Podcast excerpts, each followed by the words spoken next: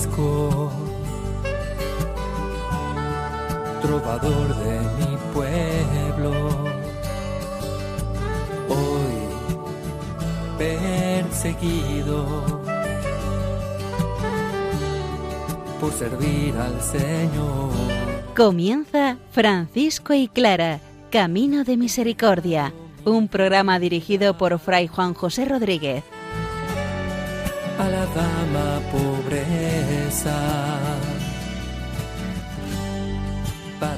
poder estar más cerca de Dios. Yo, Clara.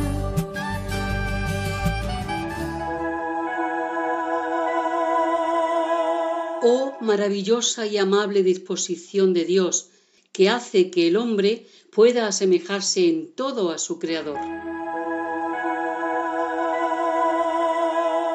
Un saludo fraterno de paz y bien, hermanos. San Francisco acaba de morir. Su biógrafo Tomás de Celano nos lo presenta en forma lírica a modo de pregón, comparándolo con aquellos serafines ángeles que están cerca de la presencia del Señor. Santa Clara nos muestra cómo sentirse atraídos por el Señor. Escuchemos nuevamente la palabra del Señor, que ella sea el acicate perfecto para que nosotros vivamos el Evangelio de nuestro Señor Jesucristo al 100%.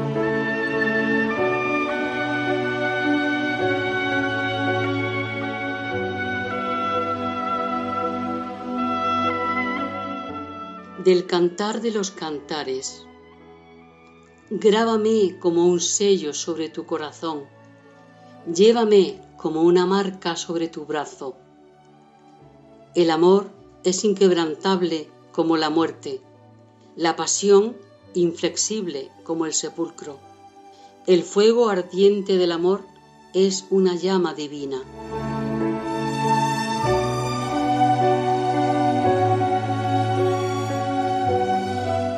Todos los libros de la Biblia hablan del amor, pero hay uno que particularmente habla del amor.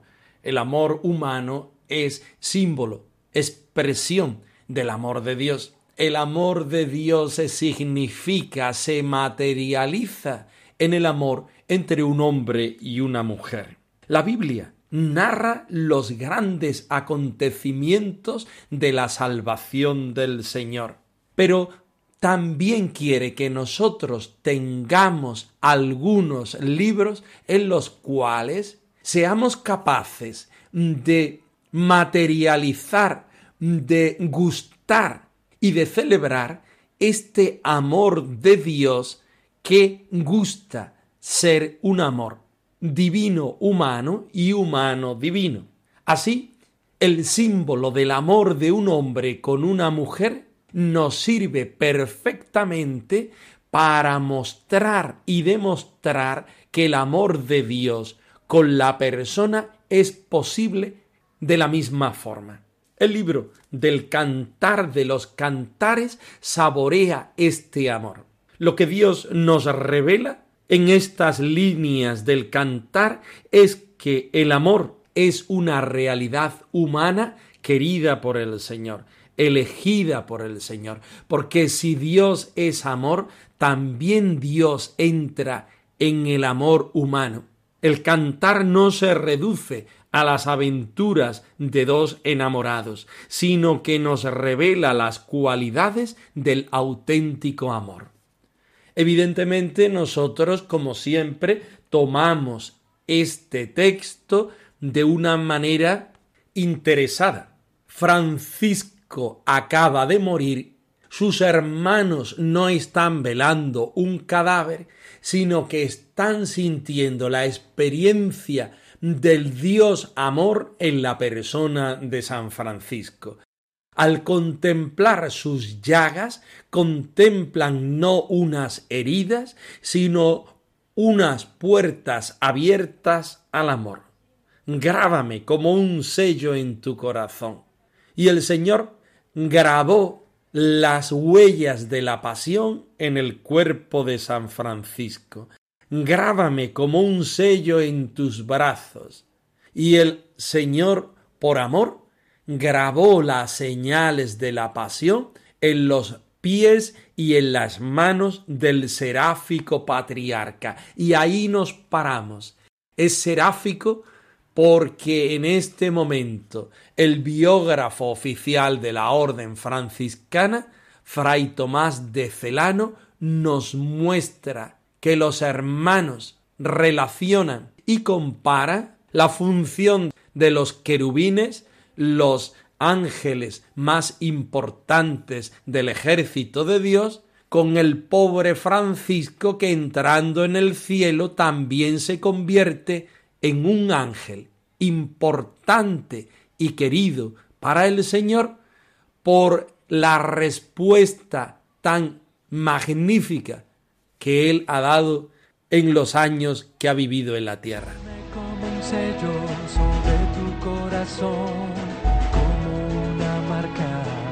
Sobre tu brazo, porque fuerte es como la muerte, el amor, duros como el Seol,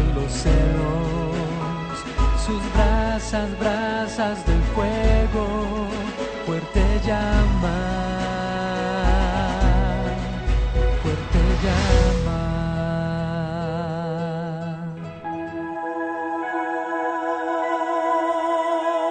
San Francisco, ya glorificado, es motivo de gloria para todos los que quedan en la tierra e invitación a seguir sus huellas.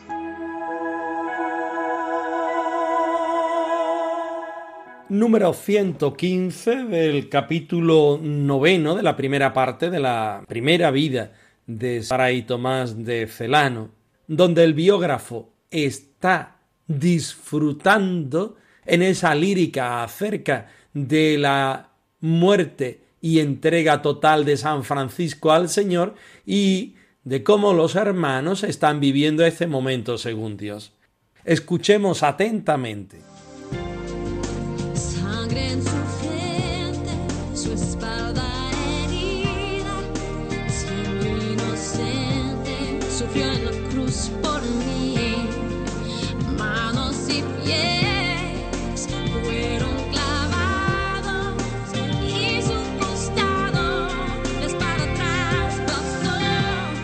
Oh don singular, señal del privilegio del amor, que el caballero venga adornado de las mismas armas de gloria que por su excelsa dignidad corresponden únicamente al rey. Mucho te amó quien por ti fue con tanta gloria hermoseado. Gloria y bendición al solo Dios sabio, que renueva los antiguos prodigios y repite los portentos para consolar con nuevas revelaciones las mentes de los débiles y ciertamente el verdadero Padre de las misericordias quiso indicarnos cuán gran premio merecerá el que se empeñe en amarle de todo corazón, para verse colocado en el orden superior de los espíritus celestiales y más próximo al propio Dios. Sin duda alguna lo podremos conseguir si, a semejanza del serafín, extendemos dos alas sobre la cabeza y, a ejemplo del bienaventurado Francisco, buscamos en toda obra buena una intención pura y un comportamiento recto y, orientado todo a Dios, tratamos de agradecerle en todas las cosas. Estas dos alas se unen necesariamente al cubrir la cabeza, significando que el Padre de las Luces no puede aceptar en modo alguno la rectitud en el obrar sin la pureza de intención, ni viceversa, pues él mismo nos lo asegura. Si tu ojo fuese sencillo, todo tu cuerpo será lúcido. Si, en cambio, fuese malo, todo el cuerpo será tenebroso. El ojo sencillo no es el que no ve lo que ha de ver, incapaz de descubrir la verdad, o el que ve lo que no ha de ver, careciendo de pureza de intención. En el primer caso tenemos no simplicidad, sino ceguera, y en el segundo maldad. Las plumas de estas alas son el amor del Padre, que misericordiosamente salva, y el temor del Señor, que juzga terriblemente. Ellas han de mantener las almas de los elegidos suspendidas sobre las cosas terrenas, reprimiendo las malas tendencias y ordenando los cactos afectos. El segundo par de ellas es para volar, esto es, para consagrarnos a un doble deber de caridad para con el prójimo, alimentando su alma con la palabra de Dios y sustentando el cuerpo con los bienes de la tierra. Estas dos alas muy raramente se juntan, porque difícilmente puede dar uno cumplimiento a entre ambas cosas. Las plumas de estas dos alas son la diversidad de obras que se deben realizar para aconsejar y ayudar al prójimo. Finalmente, con las otras dos alas se debe cubrir el cuerpo desnudo de méritos. Esto se cumple debidamente cuando, al desnudarlo por el pecado, lo revestimos con la inocencia de la confesión y la contrición. Las plumas de estas dos alas son los varios afectos engendrados por la detestación del pecado y por el hambre de justicia.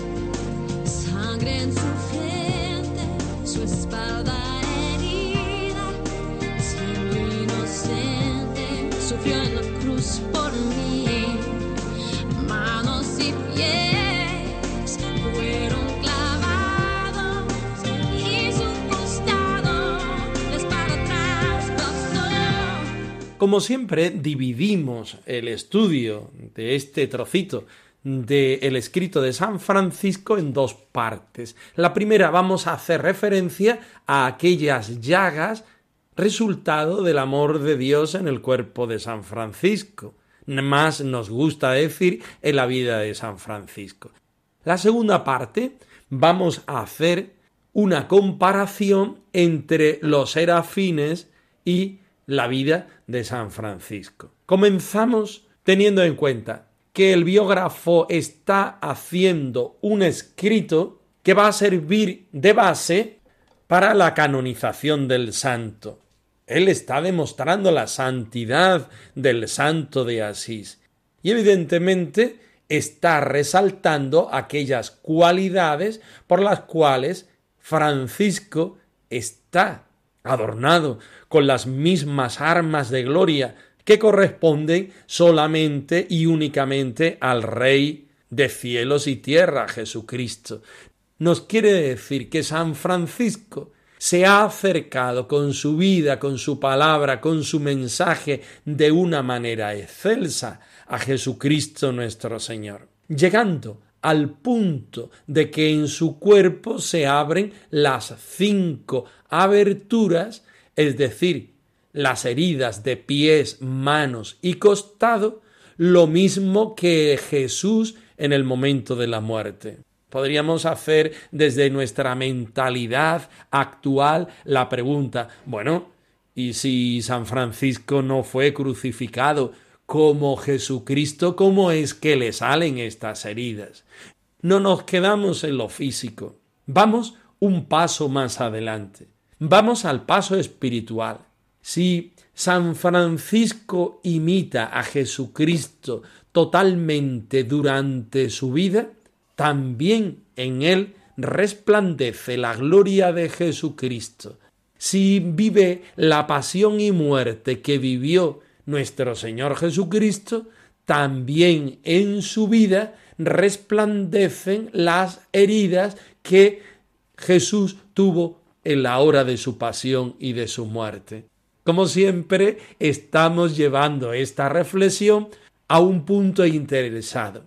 No nos quedamos en lo físico de los estigmas. Queremos ir a la espiritualidad siempre más rica que lleva la imitación de San Francisco al Señor. Porque nosotros, generalmente cristianos más pobres y sencillos que el mismo San Francisco, posiblemente no lleguemos nunca a esta experiencia tan alta, pero sí nos sentimos invitados a vivir nuestra vida en una completa entrega al Señor. Vivir desde el Señor, con el Señor, pero también como el Señor.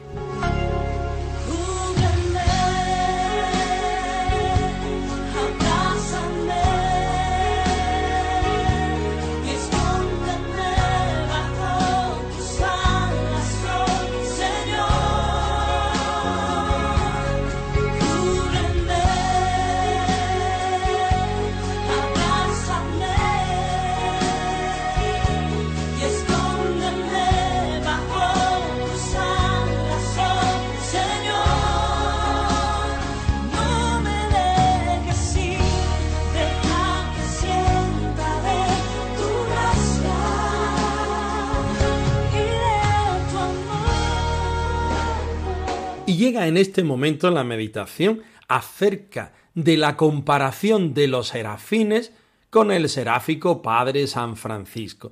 Los serafines son unos ángeles que viven en la presencia del Señor, con tres pares de alas, dos sobre la cabeza, sobre la visión, otras sobre el cuerpo, otras para volar y otras para cubrirse el cuerpo. Las primeras dos alas sobre la cabeza, buscando toda buena obra e intención pura y comportamiento recto y orientado todo a Dios. Así vivió San Francisco y así también tenemos que vivir nosotros. Ese ojo que debe mirar solamente lo bueno, lo sencillo, lo verdadero. Las plumas de estas alas son el temor del Señor. Estas nos deben recordar que los elegidos del Señor deben estar siempre alabando al Señor, haciendo que las cosas terrenas estén por debajo de las cosas divinas. Está el segundo par de alas, aquellas que sirven para volar. Es en realidad aquella necesidad de consagración al Señor por medio del ejercicio de la caridad al prójimo y también del ejercicio de alimentar al prójimo con la palabra del Señor. Esta fue la vida de San Francisco y esta pretende ser la vida de los hermanos menores. Alimentar a los pobres del amor del Señor con esa catequesis, con esa instrucción, alimentar a los pobres con el pan, el vino de la Eucaristía y el pan y el vino de la mesa de los pobres. Las plumas de estas dos alas deben ser las obras que se deben realizar para aconsejar por una parte y en segundo lugar para alimentar al prójimo. En tercer lugar, están aquellas otras alas que cubren el cuerpo desnudo del ángel, del arcángel en este caso, del serafín, pero también del Padre San Francisco. Todas las personas estamos desnudos de méritos. Debemos desnudar nuestros pecados y revestirnos de la inocencia, de la confesión y de la contrición. Así nos quiere el Señor, así vivió Francisco y así se nos invita ahora a vivir. Las plumas de estas dos alas son los varios afectos engendrados por el desprecio al pecado y el hambre de la justicia. Invitados quedamos todos nosotros a reproducir esta experiencia espiritual como lo hizo San Francisco en su vida.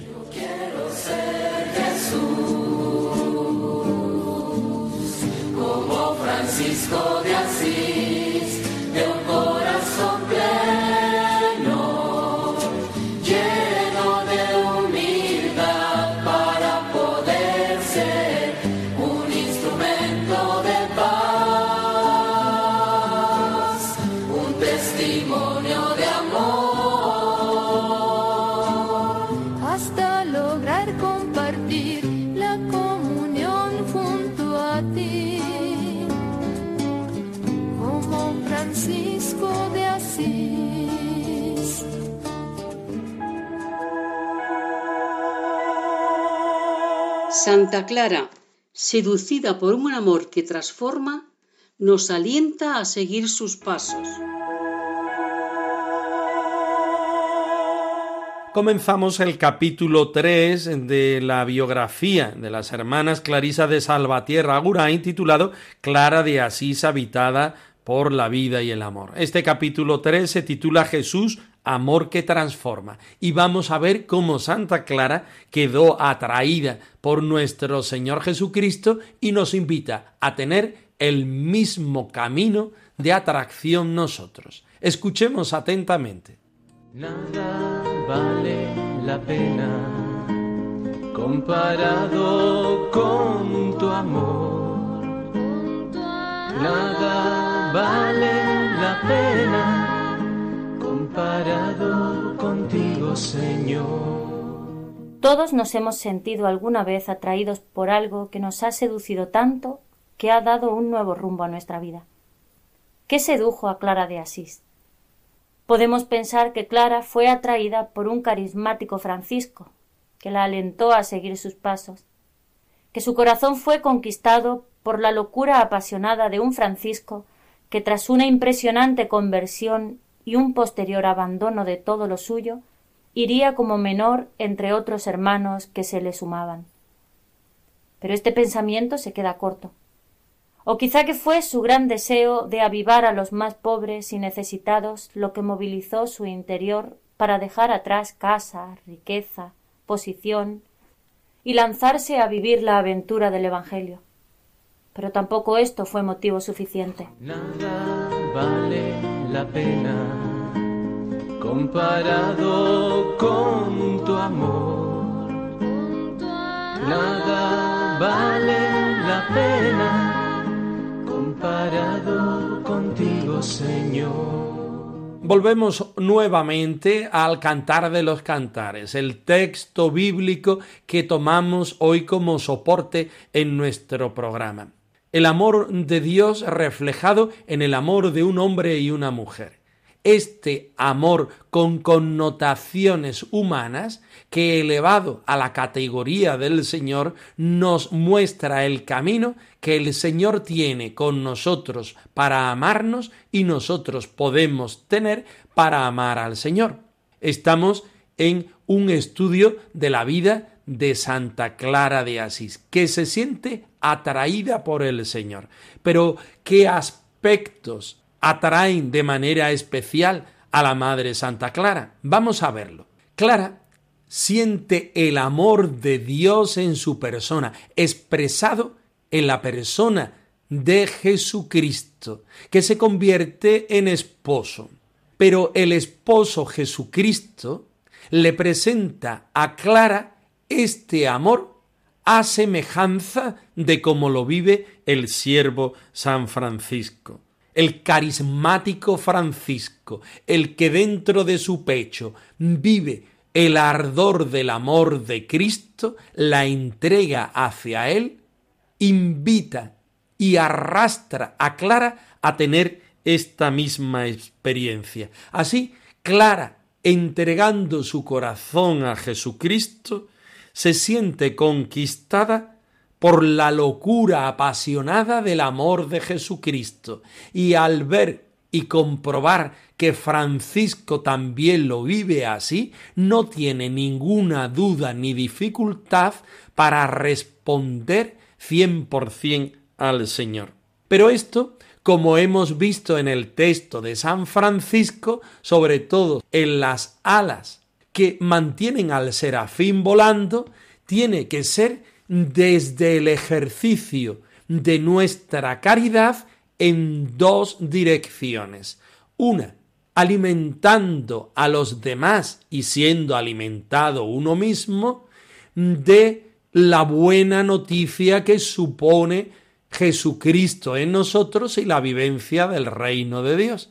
Y por otra parte, la vivencia de la caridad en la persona de los hermanos, especialmente los cercanos en la fraternidad y los más cercanos que nos muestran su pobreza y su necesidad de nuestro servicio. Sentirse atraídos por Jesucristo nos lleva a entregar nuestro corazón, pero a recoger todo lo que es de Dios y darlo a los demás.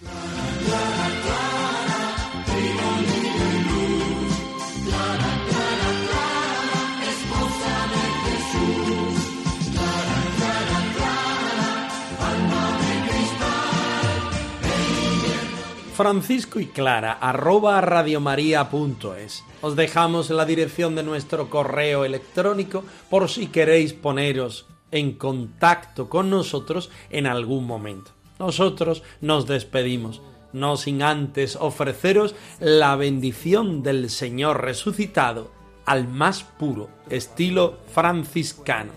Que el Señor os conceda la paz y el bien, hermanos. perseguido por servir al Señor. Han escuchado en Radio María Francisco y Clara, Camino de Misericordia, un programa dirigido por Fray Juan José Rodríguez. a la dama pobreza para poder estar más cerca de Dios. Yo